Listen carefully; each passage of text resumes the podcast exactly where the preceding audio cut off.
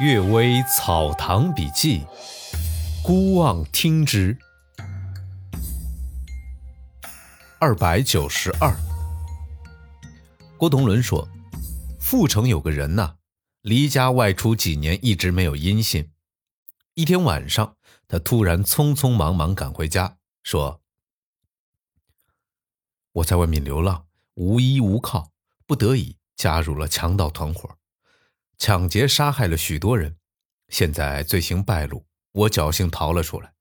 但听说其他被抓的人已经供出了我的姓名和家庭住址，估计官府已经传递公文要来拘捕家属了。你们应该快点想办法，和我一起死是无益的。说完，他挥泪离去，再也没有说一句话。全家人呢？惊慌恐惧，一夜之间全部逃散，所住的房屋不久便成了废墟。人们呢也不明白其中的缘故。几年之后啊，这人回到旧居，寻访父母妻子搬到哪儿去了。邻居告诉他早已逃走，不知躲在什么地方。他自己呢也莫名其妙。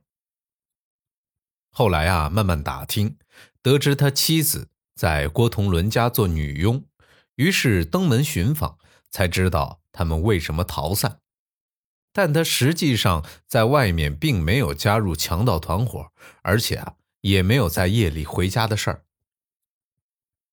郭同伦替他到官府查阅公文，也没有追捕他和他家人的事儿。过了好久啊，他才回忆起在八沟。啊，也就是汉代右北平所在地。他才回忆起在八沟替人种地之时，在山岗之上建房子居住。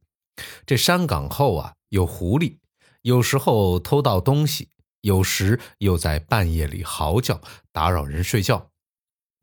他于是邀了一些人去挖破狐狸的洞穴，用烟去熏狐狸呀，才全部逃离。有人怀疑呀。是这些狐狸化为妖怪来报复。第二个故事，李六小奴仆石景文曾前往沧州请医生，当时正值夏天，他没有盖铺盖，骑着一匹马就出发了。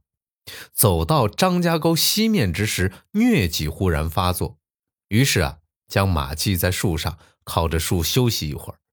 不久。他便朦朦胧胧睡了过去，梦见到了一个地方，有几间草屋，一男一女两位老人坐在门外。他们见到锦文，便邀他坐。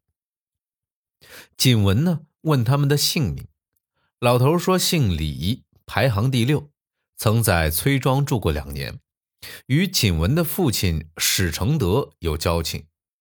锦文小时候也曾见到过。老人说呀。你都长这么大了吗？谈起哪些人已经死了，哪些人还健在，他似乎不生感慨。老太婆又问五魁啊，五魁是石景文的弟弟石景彩的乳名。老太婆又问五魁还好否，三黑还在一起住否？这神情也很关切。三黑啊，是姓李。是景文的义父弟弟，是随景文的继母一道来的。老头接着说：“啊，今年大雨，到处都有积水。从某条路到某条路，积水虽深，但水底是沙地，不会陷进去；从某条路到某条路，积水虽浅，但水底都是红土，胶泥会粘住马脚，所以很难走。”大雨就要来了，现在已经过了中午，你应该快些离去，我就不留你做了。石景文忽然醒来，见四五丈远的地方有座孤零零的坟墓，估计啊就是李六埋葬的地方。他按照李六所指的路线走，晚上到常家庄河时啊，果然遇上大雨。回家之后，把这件事情告诉了他的继母，继母说。这人曾在崔庄卖瓜果，天天与你父亲在一起喝酒。